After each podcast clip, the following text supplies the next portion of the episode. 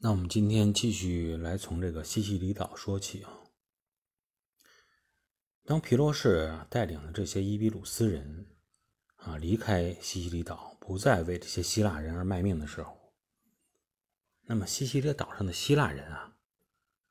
又开始不可避免的陷入到了一种一盘散沙的这种状态了。而且对于他们来说呢，这一次这种散沙呀。想凝聚起来更加不容易了，因为他们已经没有外援了。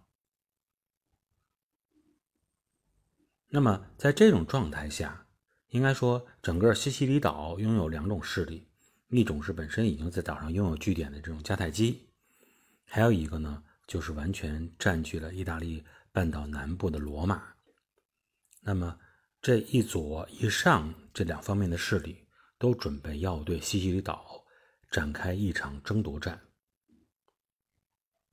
那么，在这场战争即将拉开序幕的时候，我们呢可以有必要呢跟大家再去说一下这个罗马共和国历史上最强大的敌人迦太基的背景。那么狭义上来理解啊，说迦太基和罗马都是两个城市名儿。那么迦太基的这个具体的位置，就是在今天这个北非的北部，啊，就是今天的突尼斯首都突尼斯城的东北部，在这个位置。从这个他们这两方所处的地理位置来看，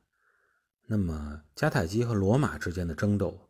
可以看成是北非和南欧地缘势力在地中海的争斗和博弈。不过有一个问题需要澄清一下，就是迦太基虽然它的地理位置是在北非，那么迦太基人本身并不是北非的土著，啊，不是非洲人，他们实际上跟这个在处于大希腊地区的这些希腊人一样，他们也是属于跨海而来的殖民者。他们从哪儿来的呢？他们是从亚洲来的，亚洲一个与他们迦太基的名字类似于有点相似的名字。啊，就叫腓尼基。那么很多朋友都知道啊，腓尼基就是相当于今天啊黎巴嫩这个位置，当时是所处的这种地点。那么我们实际上在之前的啊这个章节中呢，也有所介绍过它。它处于这种西亚裂谷带的北部，啊，属于新月沃地的一部分。但是腓尼基的特点就是体量实在是太小。地理位置呢，又处在几个大国之间，可以说呢，非常的悲催。这么一个位置，特别容易受到啊各个大国之对他的这种欺负，尤其是这个美索不达米亚还有埃及之间的这种博弈，经常会影响到他。后来在那种后亚历山大时代的时候，埃及的托勒密王朝，那么与这个占据美索不达米亚的塞琉西王朝。也多次是在腓尼基这个地方发动过战争。那么应该说，腓尼基人在陆地上啊，只能是生活在大国相争的这种夹缝里，生活的非常艰辛。但是呢，腓尼基人也不是完全的处于啊这种悲催的不得了的这种状态，因为实际上上帝并没有放弃他们。黎巴嫩山脉的存在。本身就是帮助了腓尼基人得到了地中海东海岸最好的地理位置、最好的天然良港。有这种优良的海港条件，外加上本身它又承接了尼罗河两河这些文明地带的这种枢纽位置，所以呢，使腓尼基人实际上他是最终成为了地中海贸易权的一个有力的争夺者。嗯，事实上应该这么说啊。希腊人在航海方面确实有他的独到之处，但希腊人很多的航海技术啊，它本身就是从腓尼基人身上学来的，是从这个腓尼基人输入过来的，所以就能看出来腓尼基人在航海方面是具有多大的优势。那么相比腓尼基地区，那么希腊的腹地优势确实更加明显一些，尤其是它还有密密麻麻的这些岛屿散布在爱琴海上。啊，帮助了他们在家门口扩充了自己的贸易网，而且呢，保证了他自己的安全。在这种情况下，希腊人做大以后，那么腓尼基人在这个呃地中海沿岸就没有再再有机会啊自己能去殖民了，所以他只能把这个希望寄托在还没有开发的这些海域里，所以西西里岛以及西西里岛以西的地区就成为他们一个着眼点。他们实际上在西地中海这个地方开拓还确实是比较有成效的。那么西西里岛的西部啊，伊比利亚半岛的南部啊，利比亚西部以及再往西的这些海岸线，加上这些海岸线所涉及的那几个岛屿——科西嘉岛、萨丁岛、巴里阿里群岛、马耳他岛，都成为了腓尼基人的殖民地。而就是在这些殖民地中，最重要的城市。就是迦太基。那么与希腊人呢是一样，这种发展趋势哈，就是腓尼基也是一个城邦林立的这种地区，而且每一个城邦都是独立的对外拓展自己的贸易网点建造迦太基城的这些腓尼基人啊，来自于腓尼基的中心城市，大部分啊。来自于腓尼基的中心城市推罗。当然，在最初的时候呢，跟这些希腊人也一样，这些散布于海外的这些殖民城市人啊，他与母邦之间都存在着这种隶属关系。但是，随着时间的推移，一代一代人的这种更替，那么殖民地的势力逐渐也做大了。那么，即使说这种隶属关系也许还存在，但已经是。基本上属于这种名义上的存在，名存实亡了。就好像我们去说这个大英帝国啊，它之前也是拓展了自己的很多殖民地在全世界上啊，叫日不落帝国嘛，就是地球转一圈那么总有它的殖民地是在白天的啊，是在太阳照耀下的，可见它当时殖民地已经遍布了全球的范围有多广。那么即使在这种情况下，那么他后来逐渐他的势力萎缩了，那么那些存在于其他地方的，啊，以各种名义存在于海外的那些所谓他的属地，啊，不断的也都成为一个一个单独的政治体。再去看他与大英帝国的联系，那么也只是名义上的，或者说也只是，呃，从国旗上，从他的这种建制上与英国有这种千丝万缕的联系，但实际上从隶属关系上已经。不再有这种存在这种关系的联系了。那么，作为腓尼基人在海外兴建的这么一个最大的城市，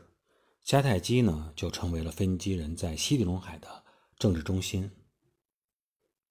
在亚历山大后来不是说征服了非这个腓尼基地区，后来摧毁了推罗城，这我们之前都已经在节目中介绍过啊。虽然后来推罗城又再次重建，但是风光已经不如以前了。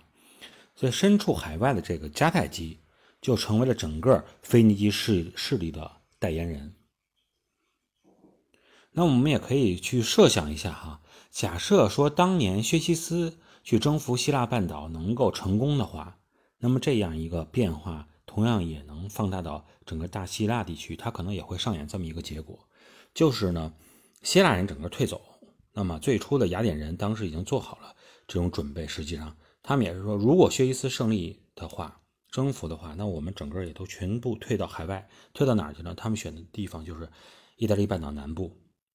那我们假设说啊，薛尼薛西斯这个征服了希腊，那么雅典人整个退入到意大利半岛南部的话，那么应该说，现在与迦太基啊决战的啊，绝不是罗马人，就可能就是希腊人。那么，当然这只是一个设想。我们转过头来还继续说来说这个迦太基，迦太基能够成为罗马的一个强劲对手，啊，应该说是很多人都觉得，嗯，有点不可思议。为什么说觉得有点不可思议呢？就是说，在大部分人眼中呢，这种印象中就觉得北非吧，大概是什么样呢？如果你要是没有完全去过的话，觉得就是沙漠加河流。一片沙漠，一条大河，基本上就是所有人对北非的印象了。沙漠肯定就是撒哈拉大沙漠，那么河呢，就是尼罗河。那么，除了这种水量比较巨大的尼罗河开拓出一条人口密集的农业带以外，啊，大家的印象就是其他地区都应该是那些骑着骆驼在沙漠里行走的这些游牧民族。那么，以这个印象来推导的话，迦太基人的贸易对象，那么就是这些人数比较稀少的游牧民族，他们的贸易量也达不也上不了一个台阶的话，他有什么实力去对抗罗马呢？那么这个时候，我们打开地图来仔细观察的话，来看北非的地形，你就会发现，原来自己的印象中实际上还是有些偏差的。这个偏差的关键就是在于，尼罗河并不是北部非洲唯一的绿色地带。实际上，你从地图上也能看出来，在非洲的西北角有一条紧邻海岸线的山脉，这条山脉叫阿特拉斯山脉，而正是这条阿特拉斯山脉。有机会孕育出一片绿色。呃，如果说尼罗河之水是依靠非洲中东部，包括埃塞俄比亚高原在内的大片高地来作为它的天然水塔，那么这样才有机会能够在沙漠中冲出一条绿色地带的话，那么实际上紧邻地中海、紧挨着大西洋的阿特拉斯山脉。完全可以依靠自己的地理优势，将大西洋输入的西风中啊，对这个大西洋输入的西风进行拦截，在山脉与地中海之间打造出一片非常湿润的土地。事实呢也是如此，正如我们对历史这个地理的角度来看，那么阿特拉斯山北侧迎风面，它的年平均降水都能达到五百到一千五百毫米之间。实际上，这样的降水啊，再加上地中海本身气候的这影响，确实是使是使这个呃北部非洲除了尼罗河流域之外，应该说这一片土地成为了最具人口聚集的这种潜力的土地。那么，实际上这一片地区呢，也有一个专属的名词，就叫马格里布。今天的马格里布地区大概就是有这么三个国家：突尼斯、阿尔及利亚。还有摩洛哥，呃，当时的人口数量我们确实不是很清楚，但是在工业化之前，工业化时代之前，肯定说有一条呃定理是不变的，就是人口是衡量一个国家本身潜力最重要的一个标准。那么，罗马与迦太基的地缘这个地理位置来看，我们也可以说参考。那么今天。马格里布三国与意大利今天的人口数量来进行对比，那么今天包括西西里、萨丁岛在内的整个这个意大利人口的数量大概有多少？六千一百万。而今天的突尼斯、阿尔及利亚、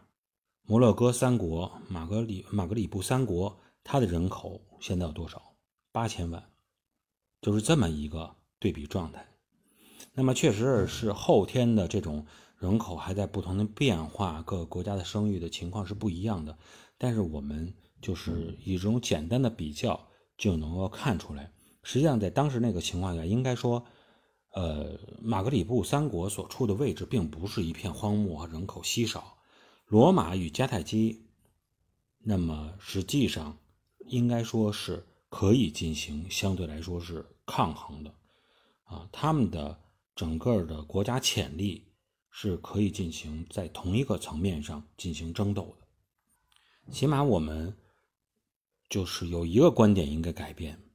就是觉得迦太基他整个人能力是不如罗马的，并不是这样。今天人口已经超过他了，也可能当时人口并没有超过他，但绝不是说，呃，这种大小悬殊的非常厉害。换句话说，就是双方的实力实际上是处在同一个数量级上的。这样才能够看出后边的战争是多么的这个让人引人注引人入胜。今天呢，我们就跟大家先聊到这里，下一期节目